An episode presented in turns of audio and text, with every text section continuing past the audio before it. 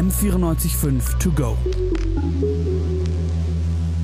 Dein Thema des Tages.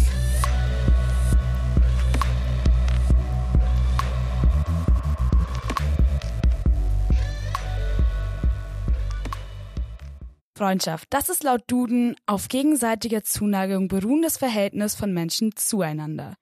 Doch leider kann in Freundschaften oftmals ein Ungleichgewicht entstehen und es kommt dann halt eben zum Streit. Schließlich haben wir alle einen ganz unterschiedlichen Charakter und so kann es schon mal sein, dass wir mit Freundinnen über die dümmsten Sachen streiten und auch wegen einer winzigen Kleinigkeit komplett aneinander rumpeln. Und oftmals ist dann nach einem Streit auch alles wieder gut oder, oder wir merken halt, hey, okay, nee, das war wirklich einer zu viel, das war wirklich eine Aktion, die einfach gar nicht ging. Und dann will ich einfach mit der Person nicht mehr befreundet sein. Aber es gibt wiederum leider auch Freundschaften mit Leuten, die uns so komplett für sich vereinnahmen und uns zum Teil so manipulieren, dass wir irgendwie darin gefangen sind, ohne es so richtig zu merken. Und das, was ich gerade gemeint habe mit dem Manipulieren und dem Vereinnahmen, das habt ihr mit Sicherheit schon oft in Verbindung mit toxischen Beziehungen gehört. Doch genau wie es eben toxische Liebesbeziehungen gibt, gibt es auch toxische freundschaftliche Beziehungen. Nur spricht irgendwie niemand so richtig über toxische Freundschaften. Da auch ich schon mehrere toxische Freundschaften hinter mir habe, möchte ich in dieser M495 To Go Folge mal ganz offen über toxische Freundschaften sprechen. Ich sitze hier aber nicht allein im Studio, sondern neben mir sitzt auch die wundervolle Anna de Ricci. Hi Hallo. Anna, schön, dass du bei uns bist. Jo, hi. Anna, hattest du schon mal das Gefühl, in einer toxischen Freundschaft gewesen zu sein? Ich muss sagen, ich finde das ganz schwer einzuschätzen, weil ähm, ich glaube ja, also ich glaube, ich kann das eigentlich äh, behaupten von mir, aber da fragt man sich dann doch immer, okay, ist das jetzt nur meine Sicht oder war das wirklich toxisch? Ähm, zum Glück hatten wir die Möglichkeit, mit Experten darüber zu reden ähm, und erstmal ein bisschen zu definieren, äh, was man unter toxisch in Zusammenhang mit Beziehungen überhaupt verstehen kann. Ähm, die Münchner Psychotherapeutin Saskia Hayden beschreibt dies zum Beispiel folgendermaßen. Also jetzt vielleicht erstmal toxisch übersetzt heißt giftig und so kann man es ja vielleicht auch betrachten. Also dass, dass etwas die Beziehung vergiftet in der, also im Kontakt zu der anderen Person und jetzt ähm, auf Menschen bezogen ist ein ganz wesentlicher Punkt, dass man das Gefühl hat, abhängig zu sein. Dass es eben sich um ein Gefühl handelt, abhängig zu sein, ist eigentlich schon ein Hinweis darauf, um welche Prozesse es da im Hintergrund geht. Nämlich ähm, fühlen wir uns in gewisser Weise wieder wie ein Kind, das von einem bösen oder unzufriedenen oder fordernden Elternteil abhängig ist. Und wenn ich jetzt mich in, aus diesem Gefühl der Abhängigkeit heraus von ähm, jemand anderem, sagen wir mal umgangssprachlich gesagt, schlecht behandeln lasse, dann wäre das eben auf die Dauer toxisch. Also Beispiel wäre jetzt, ich lasse mich andauernd entwerten oder ich lasse mich ausnützen Ja, und von außen ist es daher oftmals schwer zu erkennen, dass zwei Personen eine toxische Freundschaft führen. Doch früher oder später leiden wir unter so einer Freundschaft natürlich, bei der wir halt immer das Gefühl haben, irgendjemanden irgendwas recht machen zu müssen. Ich habe mich auch gefragt, ob es vielen Studierenden so geht wie dir und mir, Anna. Und habe deswegen eine kleine Umfrage gestartet, bei der rund 90 Studierende aus ganz München teilgenommen haben.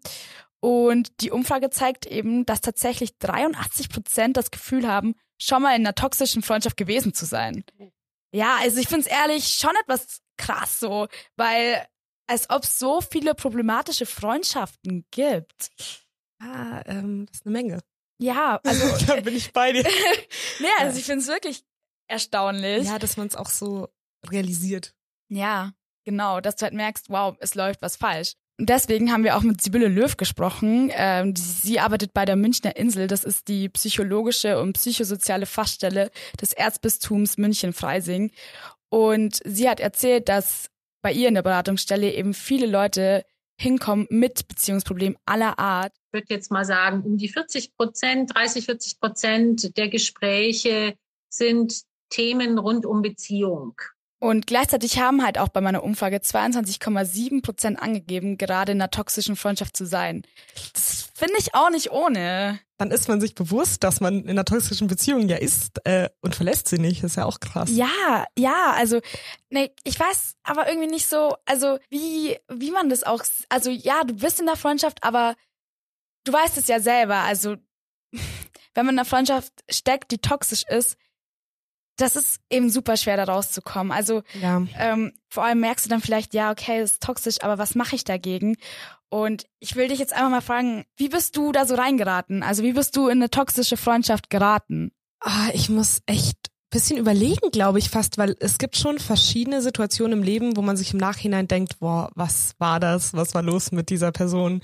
Ähm, vor allem, wenn man jünger ist, glaube ich, ähm, und immer denkt, ja, man muss nett zu allen sein. Also bei mir war das immer so, ich denke immer, ich muss nett zu allen sein und ich will unbedingt, dass mich jeder gerne mag.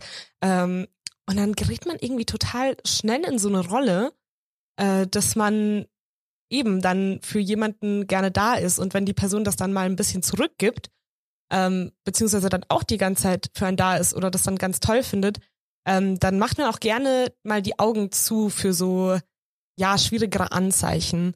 Ähm, dann, dann sieht man die Red Flags praktisch nicht mehr, glaube ich, äh, weil man sich eher darauf konzentriert, dass man jemanden da hat und jemand, auf den man sich verlassen kann und der irgendwie immer ansprechbar ist, ähm, auch wenn er nicht immer da ist unbedingt. Also ich glaube, was ich jetzt wirklich am schlimmsten im Kopf habe, wo ich glaube ich wirklich sagen kann, das war eine ziemlich toxische Beziehung, ähm, Freundschaft in dem Sinne auch, war bei mir tatsächlich während der Pandemie, weil man da auch einfach nicht so viel Umgang mit der Außenwelt hat. Man hatte halt automatisch diese Isolation, die in einer toxischen Freundschaft eh entsteht, ähm, die man aber irgendwie aufgezwungen bekommen hat fast, äh, weil man, also man kann ja nicht sagen so, hey, irgendwie, ich bin gerade nicht so glücklich, ähm, ich hänge jetzt einfach mit ganz anderen Leuten ab und ich lerne neue Leute kennen, weil einfach diese Möglichkeit nicht mehr da war. Äh, das heißt, dann verträgt man sich doch irgendwie noch 20 Mal und dann verzeiht man doch noch mal sehr viel mehr, weil die Ausweichmöglichkeit nicht da ist. Äh, und das dauert dann, glaube ich, auch länger, da rauszukommen. Ja, same. Also ich habe tatsächlich ähm, auch eine Freundschaft gehabt am Anfang, als ich nach München gezogen bin vor drei Jahren. Und die war auch sehr, sehr toxisch, eben daher, dass ich quasi nur sie hier hatte in München und dann auf sie angewiesen war und sie mehr oder weniger das ja auch wusste und dann das quasi alles machen konnte mit mir. Also ähm, ich musste immer bereitstehen, ich musste immer ihr Unterschlupf gewähren, weil sie nicht direkt in München gewohnt hat. Lauter solche Sachen und ich wusste halt, wow, wenn ich sie verliere, dann habe ich keine Freunde hier und ich bin einsam und das, das finde ich halt krass. Aber für mich ist es auch nach wie vor dann immer super schwer zu erkennen, dass eben eine Freundschaft dann halt toxisch wird, beziehungsweise eben wie du schon sagst, diese Red Flags. Die Umfrage hat auch ergeben, dass 48,9 Prozent der Befragten äh, sich eben ja nur in bestimmten Situationen irgendwie toxisch verhalten. Also jetzt zum Beispiel im Streit oder so. Ich meine, wer Mhm. kennt's nicht? Ich bin, glaube ich, eine krasse Drama Queen im, in, in Streits. Und ich glaube, jeden und jeder ist das schon mal passiert, dass man da irgendwie mal austickt oder sich so verhält, wie man sich sonst nie verhalten würde. Ja, ich glaube, im Endeffekt sind wir halt natürlich auch alle Menschen so und man macht halt auch manchmal Sachen, die man dann bereut. Ja, Ähm, und man kann nicht jeden direkt abstempeln, wenn einmal was falsch läuft. Ich mein, je nachdem, was falsch läuft natürlich. Aber ja, und du erkennst es ja dann nicht gleich als toxisch, beziehungsweise bezeichnest es ja nicht gleich als toxisch so. Und mir ist halt dann bei der Recherche auch die Frage so gekommen, wie kann dann letztendlich diese krasse Dynamik überhaupt entstehen, dass du wirklich, dass die Freundschaft komplett nur noch aus Gift besteht. Ähm, und interessanterweise haben unsere allerersten Beziehungen zu Menschen, also zu unseren Eltern und auch nahestehenden Verwandten wie Großeltern, Geschwister und so weiter, eine immense Auswirkung darauf, wie wir andere zwischenmenschliche Beziehungen halt führen. Und Saskia Heiden hat uns das auch nochmal verdeutlicht. Wenn ich eine gesunde Eltern-Kind-Bindung hatte und einigermaßen gesunde Eltern, hinreichend gute Eltern, dann muss mir das nicht passieren. Dann werde ich nicht so große Defizite haben nach Anerkennung und, und geliebt werden und gesehen werden. Und dann wird mich vielleicht ein Mensch, der so unglaublich große Bedürfnisse an mich hat, gar nicht so sehr interessieren. Ja, aber wenn ich selber unbewältigte Konflikte aus meiner eigenen Geschichte habe und schwierige Beziehungen zu meinen eigenen Eltern und die eben nicht bearbeitet habe, dann ist die Wahrscheinlichkeit sehr hoch, dass ich früher oder später mal in so einer Beziehung lande. Ich meine, natürlich können wir jetzt nicht unsere Eltern und unsere Geschwister und so weiter für eine schlecht laufende Freundschaft pauschal beschuldigen. das ist deine Meinung. Ja, also ich, ich finde, da fragt da tatsächlich schon was. Ich weiß nicht, wie geht es dir damit? Äh, nee, also Spaß beiseite. Ähm, ich, ich denke, dass es halt einen schon auf jeden Fall beeinflusst, ähm, eben wie man sich dann später verhält. Also die Erziehung hat natürlich einen starken Einfluss auf den Charakter. Ähm, und wir haben ja vorhin auch erwähnt, dass es also bei uns beiden ja auch oft in so Abhängigkeitssituationen ein bisschen entstanden ist. Also wenn man eh in so einer Situation ist, wo man fast auf die Person ja irgendwie angewiesen ist oder sich zumindest zumindest einredet, ähm, angewiesen zu sein. Und ich glaube, das ist natürlich sehr viel einfacher, dass man sich auf Leute außerhalb der Familie ähm, da verlassen muss, wenn man innerhalb der Familie eben diese Unterstützung, die man braucht, nicht hat. Ähm, aber auch, dass man eben vielleicht, ja, wenn, wenn die Familie so eine Beziehung hat, dass du da sehr oft kritisierst wirst oder dass du allgemein ja nicht so gelernt hast, wie gute, gesunde Beziehungen eigentlich sein sollen, ähm, dass du dann auch nicht so schnell erkennst, wenn du jetzt in einer ungesunden Beziehung drin steckst oder das für dich auch nur sowas ist wie, ja, okay, war halt früher so, jetzt ist es immer noch so. Ähm, und dann lässt man sich vielleicht auch eher ein bisschen ausnutzen. Ja, klar, also da gebe ich dir absolut recht. Und was ich auch echt erstaunlich finde, wir sind ja jetzt beides junge Frauen und Sibylle Löw hat mir eben erzählt, dass wir auch zum Teil so erzogen werden, dass wir immer anderen gefallen müssen. Also ich meine, du kennst ja wahrscheinlich selber so, ja, sei brav, mhm. hier, mein Gott, sei doch lieb, lach doch mal, solche Sachen. Ähm, Smile. Ja, um halt dann, keine Ahnung, dem Onkel oder der Oma zu gefallen, so mehr oder weniger. Und das brennt sich ja natürlich irgendwie ein. Und das ist natürlich halt für narzisstische Persönlichkeiten im übertriebenen Sinn ein gefundenes Fressen. Also die perfekte Symbiose sozusagen findet auch äh, Frau Sibylle Löw. Es ist sicherlich schon so, dass zum Beispiel Mädchen jahrhundertelang so sozialisiert wurden, so nach dem Motto, du musst brav sein, du musst das machen, was man von dir verlangt und du, du musst lernen, dich anzupassen stell mal deine eigenen Bedürfnisse und Wünsche zurück und guck erstmal auf die anderen, was die brauchen. Aber natürlich, wenn man so groß geworden ist, dann das zu erfüllen, vielleicht auch um die Liebe zu bekommen, ja. Also man ist dann die brave Tochter oder die fleißige oder was auch immer, um die Anerkennung, um die Liebe zu bekommen. Dann ist es natürlich ein sehr tiefes Muster und es hat einen vielleicht auch verlernen lassen, seine eigenen Bedürfnisse oder auch Grenzen wahrzunehmen. Ich hoffe, dass sich dahingegen in den nächsten Generationen was tut, damit halt diese Grundhaltung und Erwartung an uns weggenommen wird, dass wir immer die braven Lieben sind, die allen immer alles recht machen müssen. Wenn ich jetzt so an den Beginn äh, von meinen Freundschaften denke, ich habe es ja davor auch kurz angesprochen und du ja auch, dann fällt mir halt auf, dass ich sofort mega close mit den Personen war und mich sofort total verbunden mit denen gefühlt habe. Ging es dir da auch so, Anna? Also am Anfang von so einer Freundschaft, dass du gedacht hast, wow, das ist jetzt so, so was krasses, habe ich noch nie gespürt? Ja, also ich denke, es war auch unterschiedlich bei mir, weil es waren auch, also das war nicht nur mit einer Person tatsächlich bei mir, sondern mit so zwei, drei. Ähm, das war mehr so eine komische Gruppendynamik. Ähm, da war es eben sehr unterschiedlich, aber ich muss schon sagen, also dass bei der Mehrheit es sehr schnell ging und auch bei den anderen es eher ein sehr schneller Umschwung war von äh, ja, okay, diese Person ist irgendwie ein bisschen seltsam und diese Person ist vielleicht ein bisschen komisch, aber dann doch irgendwie erst recht fast, wenn man dann ähm, von der Person nicht so das gute Bild hat oder denkt, diese Person kann einen nicht leiden oder diese Person behandelt einen nicht gut äh, und dann auf einmal aber das andersrum ist und man auf einmal gut behandelt wird mh, mm, oder auch besser als die anderen Leute, ähm, man da auch schneller drauf anspringt. Also ich denke auch, dass es sich sehr von Extremen nähert, ähm, dass man eben, also entweder direkt drauf anspringt oder es sich sehr schnell ändert.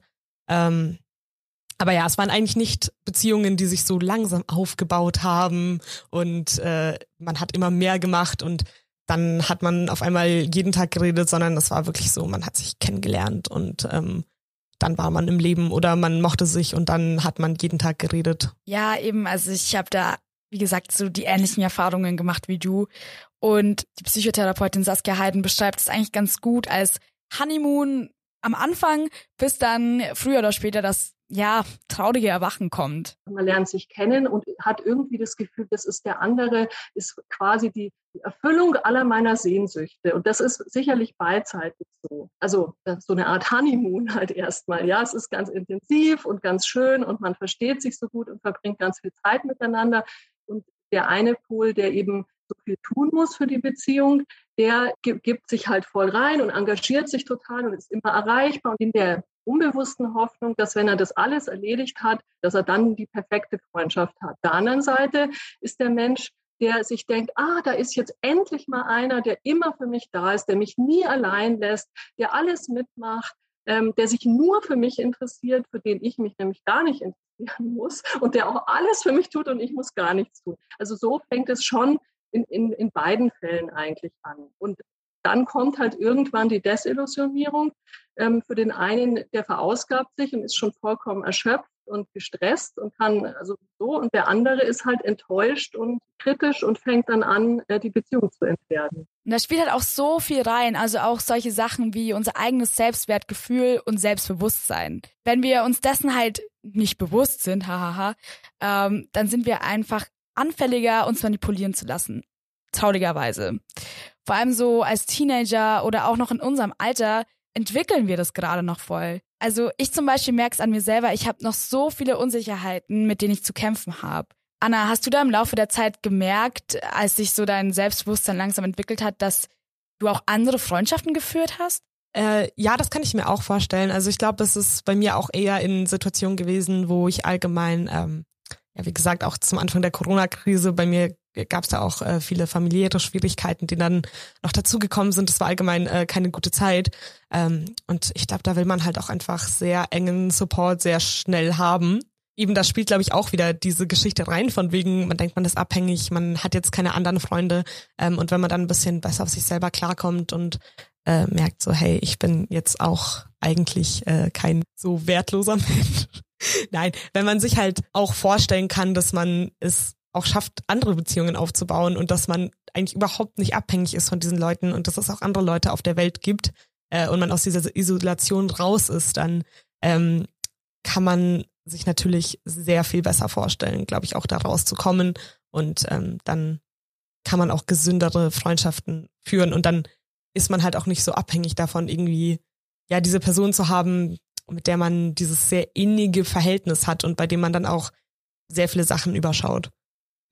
Ja, ja, definitiv. Also halt auch dieses, sage ich mal in Anführungszeichen, Ping-Pong-Match zwischen der Person, die dich quasi benutzt. Also in meisten Fällen sind das Personen mit narzisstischen Zügen und halt auch Personen mit geringem Selbstwertgefühl, beziehungsweise die halt gerade in einer misslichen Lage sind und deshalb einfach gerade am Boden sind.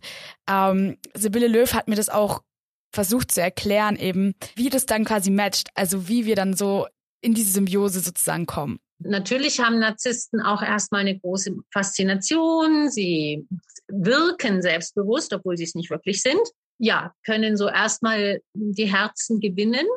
Aber wehe, man kritisiert sie. Weil was der Narzisst nicht zulassen kann, ist, dass sein grandioses Selbstbild, also er muss immer das Gefühl haben, er ist der tollste, beste, super, dass das irgendwie angekratzt wird. Dann wendet er sofort die Strategie an, ich bin das, ich bin doch kein Täter, sondern du bist ja diejenige, die. Und das ist natürlich, das ist eine Dynamik, die ja extrem unerträglich und schwierig ist, weil Narzissten, wenn sie sich angegriffen fühlen, zum Beispiel massiv entwertend werden können. Und eben, da machen sie einen auch wieder zum Täter, sagen, wie unmöglich der andere ist. Als sie mir das so erzählt hat, da hatte ich sofort wieder so eine so eine Wut in mir, weil lauter alte Sachen hochgekommen sind. Also quasi auf meine alten FreundInnen und irgendwie auch auf mich, weil ich habe mir halt einfach gedacht, hey, warum habe ich, warum habe ich das mit mir machen lassen? Wieso habe ich mich einfach so ausnutzen lassen?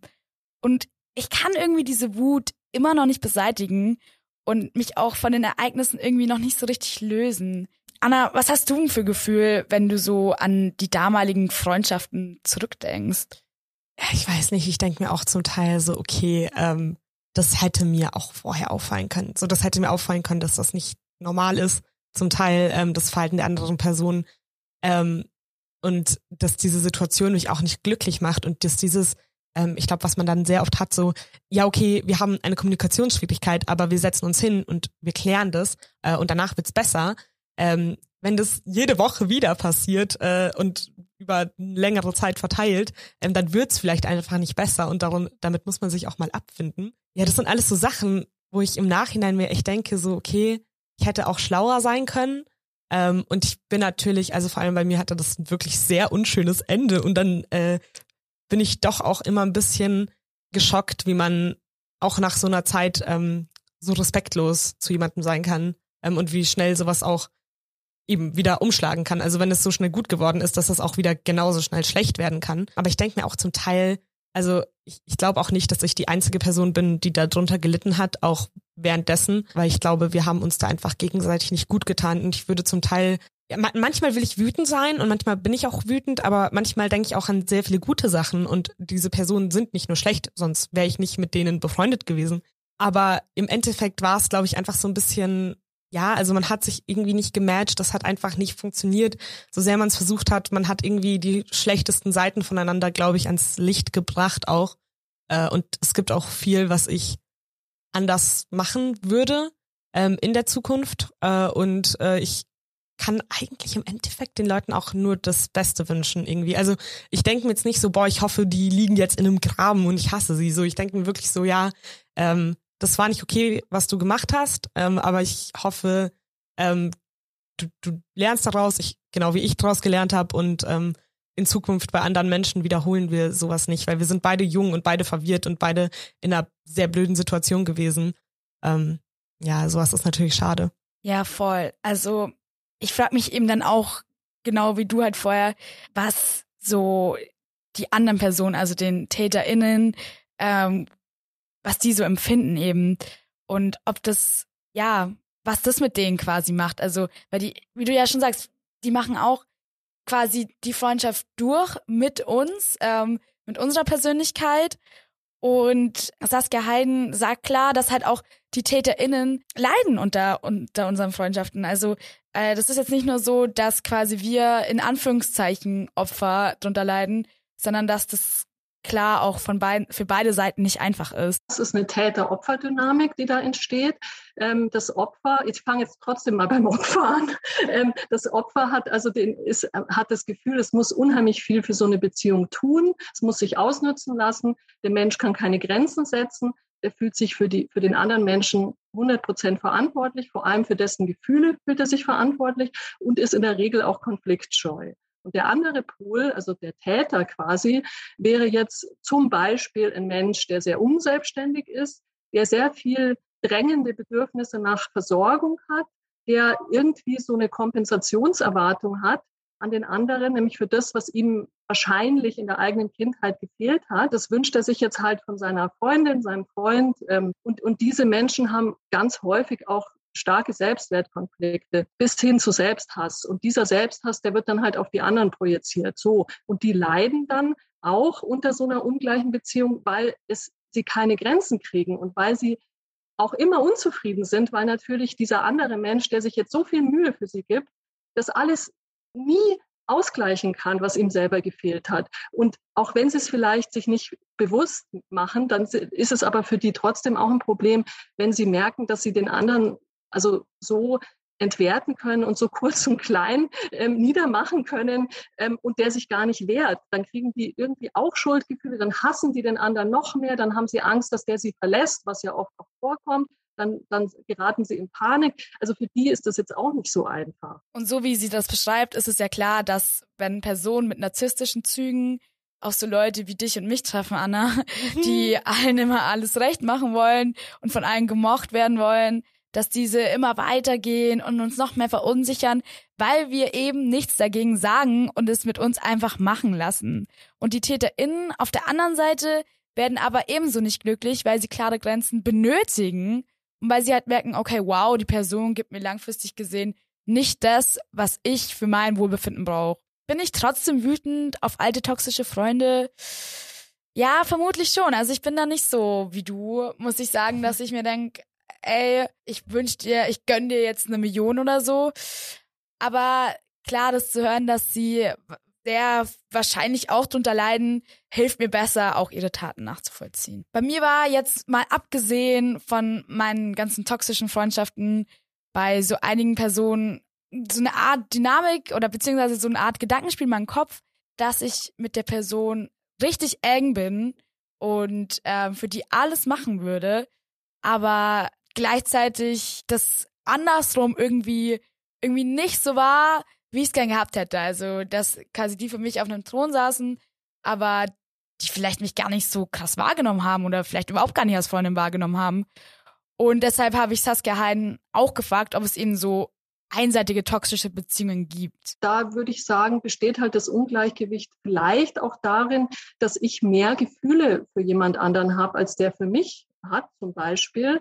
Und ich dann ähm, in meiner Fantasie die, die beste Freundin bin oder so und ähm, halt alles dafür tue, damit es dahin kommt und der andere Mensch sich da aber nicht klar positioniert und gerne irgendwelche Dienstleistungen von mir dann entgegennimmt oder auch emotionaler Natur, dass ich den anrufen kann, zum Beispiel ähm, 24-7, wenn ich irgendwelche Probleme habe. Klar ist es dann für denjenigen, der sich abhängig fühlt, ein Problem.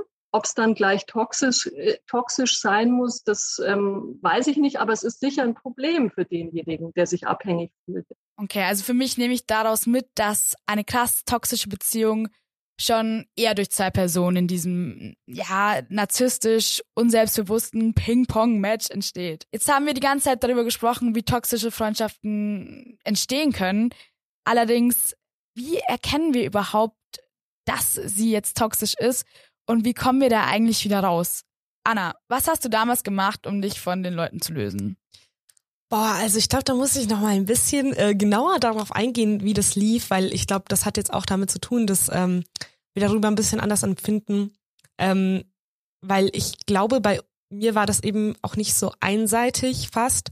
Ähm, ich denke auch, dass ich Momente hatte, in denen ich ähm, ja genauso toxisch auf die andere Person, also genauso toxisch für die andere Person war, wie sie vielleicht für mich, äh, weil wir einfach keine Grenzen etabliert hatten und weil ja, keine Ahnung, also zum Teil wurde man schlecht behandelt, zum Teil war man sehr oft für andere da und hat sehr viel aufgegeben äh, und die haben das gar nicht gemerkt und dann wurde man irgendwie eine Zeit lang ziemlich sauer, aber dann im Nachhinein ist mir aufgefallen, ja, bei anderen Sachen ähm, war ich vielleicht die Person, die die andere überfordert hat. Ähm, dass ich mir auch denke, vielleicht war ich bei manchen Sachen auch die Person, die die anderen überfordert hat, aber weil man halt nie drüber geredet hat, wo die Grenze ist, merkt man das halt nicht. Also man merkt nicht, wann man die Grenze von jemand anderem überschreitet, weil was bei einer Person komplett normal sein kann. Ähm, sagen wir so, ich, keine Ahnung, ich habe irgendwie ein Problem, ich rede mit dir darüber.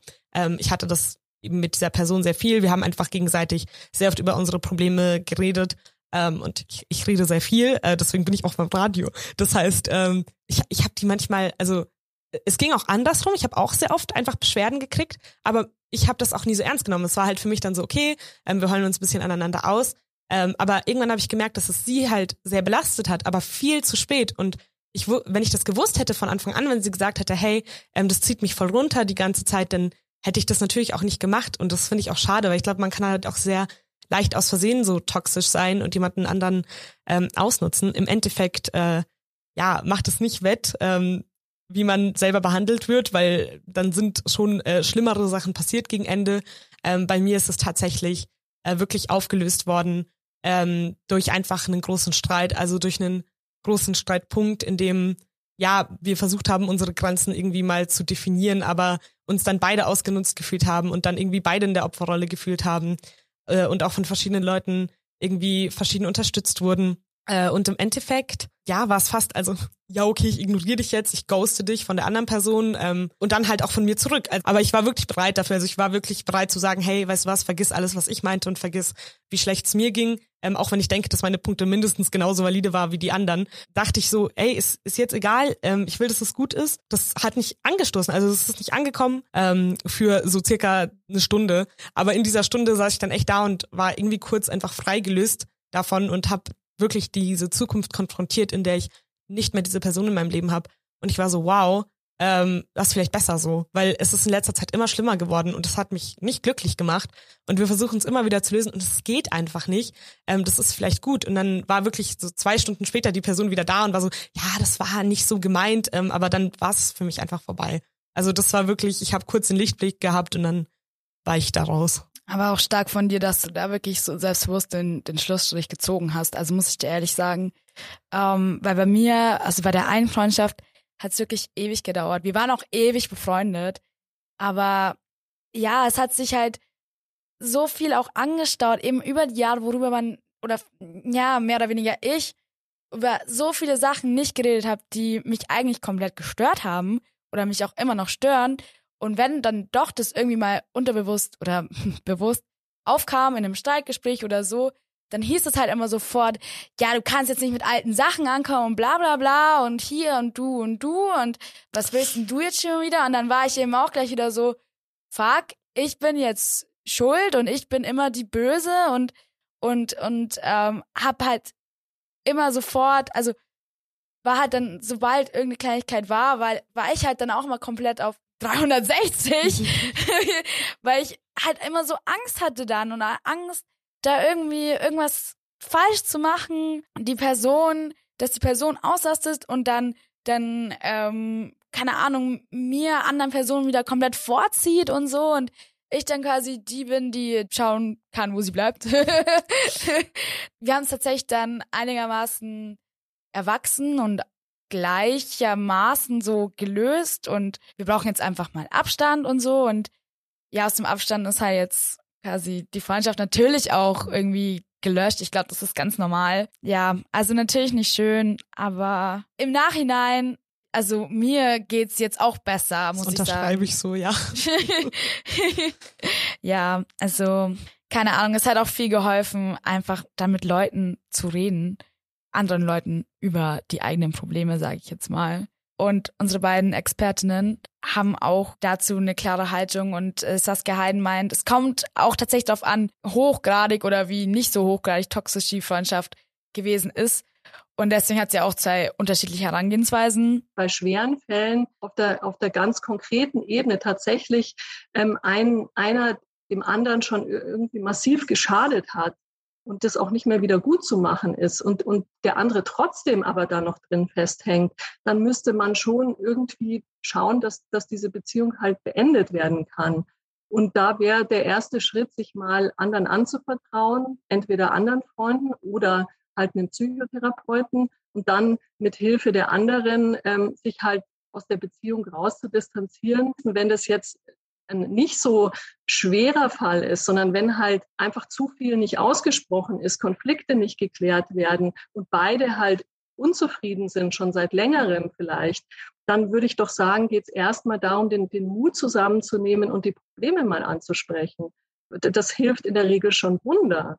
In dieselbe Richtung geht auch der Rat von Sibylle Löw. Insofern ist es das Erste der eigenen Wahrnehmung, trauen zu lernen, die eigene Wahrnehmung ernst zu nehmen und zu sagen, was bin ich mir wert, mich zu schützen? Und bin ich bereit, notfalls auch diese Beziehung, dass sie zu Ende ist, dass ich es aushalte, allein zu sein, aber nicht mehr gequält, nicht mehr entwertet, nicht mehr gedemütigt, nicht mehr beschimpft und so weiter. Ja, also vor allem ist der Mut zu sich selbst voll wichtig und auch die Angst wegzuschieben, allein zu sein. Und ich meine ganz ehrlich, wenn wir schon stark genug sind zu sehen, dass die Freundschaft uns entwertet, dann sind wir auch stark genug für eine gewisse Zeit vielleicht mal wirklich allein zu sein. Dann finden wir auch Freundinnen, von denen wir wertgeschätzt werden, genauso so wie wir sind. Ja, und ich weiß, selbstverständlich ist es nicht so leicht sich zu lösen. Also, ich habe es ja gerade schon gesagt, ich war komplett überfordert und es hat sich über Jahre lang gezogen.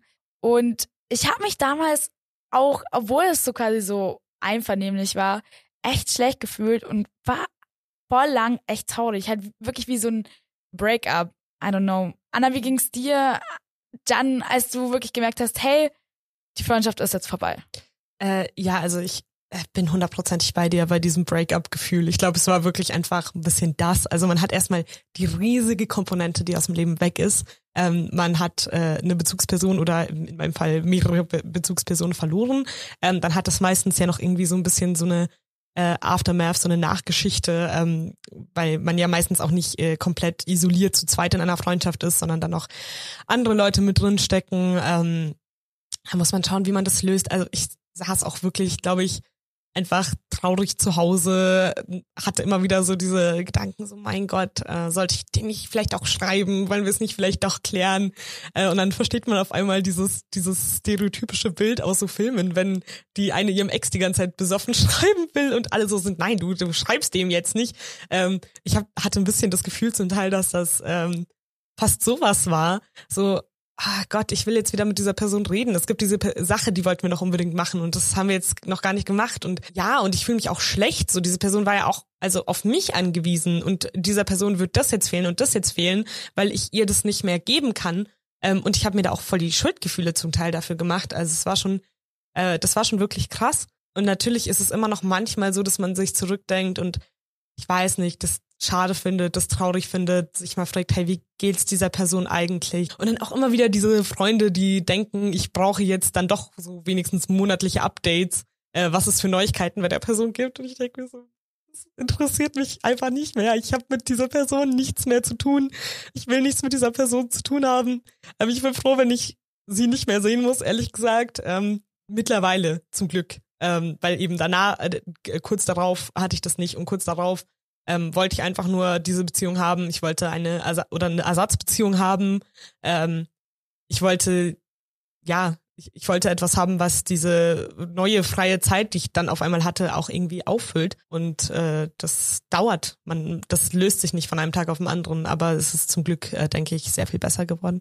Ja, aber ich verstehe das voll. Vor allem auch bei so manchen, bei so manchen Sachen, die man nur der Person erzählen kann. Oder ähm, bei mir war es halt so, irgendwas ist passiert und dann wollte ich der Person das gleich erzählen und ist mir so eingefallen. Shit, es, es geht ja. nicht, es geht nicht. War schon mies, muss ich ehrlich gesagt sagen.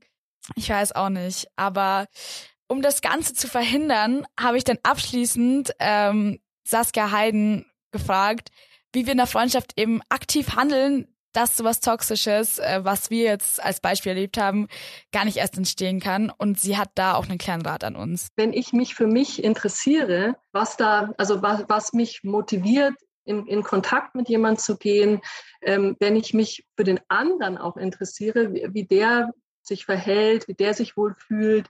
Und wenn ich mich mit der Freundschaft auch beschäftige, immer mal wieder, ob da vielleicht ein Ungleichgewicht entstanden ist zu meinen Ungunsten oder zu den Ungunsten des anderen. Ähm, und vor allem, wenn ich, wenn ich so Konflikte, die, die, die, auch wenn sie nur so leise im Hintergrund sind, wenn ich die mal anspreche und mal nachfrage, wie siehst denn du das eigentlich? Damit kann ich eigentlich schon letztlich verhindern, dass sowas überhaupt sich in, in diesem Ausmaß manifestiert. Und damit gilt, wie eigentlich überall, offene Kommunikation ist einfach das A und O. Ich persönlich muss mich da jetzt ein bisschen an meine eigene Nase fassen und noch mehr an mir selber arbeiten, besser auch reflektieren, was vielleicht abgeht und mich auch irgendwie noch ein bisschen weiter kennenlernen und mich selber noch ein bisschen mehr finden, damit ich ja halt leichter erkennen kann, wenn eine Person mir als Freundin einfach nicht gut tut. Es ist auf jeden Fall nicht einfach, kann ich sagen, aber hey, wir haben von unseren beiden Expertinnen mitbekommen, dass solche Freundschaften einfach nix sind. Und was haben wir halt auch schon von solchen Freundschaften, bei denen wir nicht so wertgeschätzt werden, wie wir als Person wirklich sind. Und wirklich jede Person hat es in einer freundschaftlichen Beziehung verdient, sich wohlzufühlen und nicht das Gefühl haben zu müssen, irgendwas leisten zu müssen.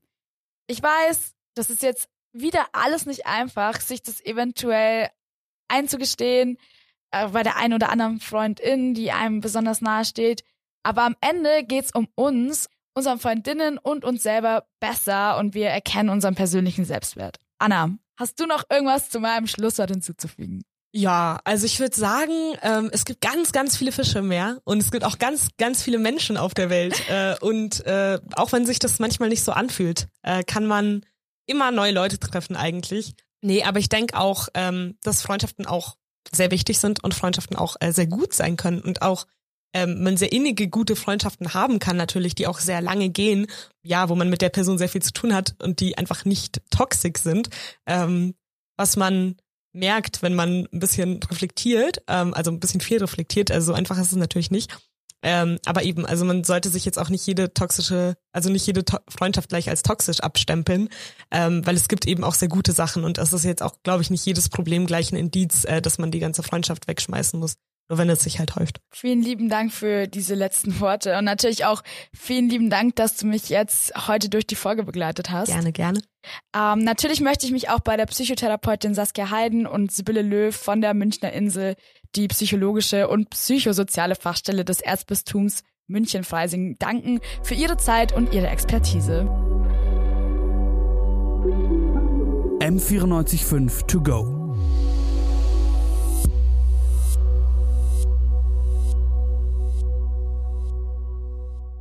M945 To Go ist eine M945 Produktion. Ein Angebot der Media School Bayern.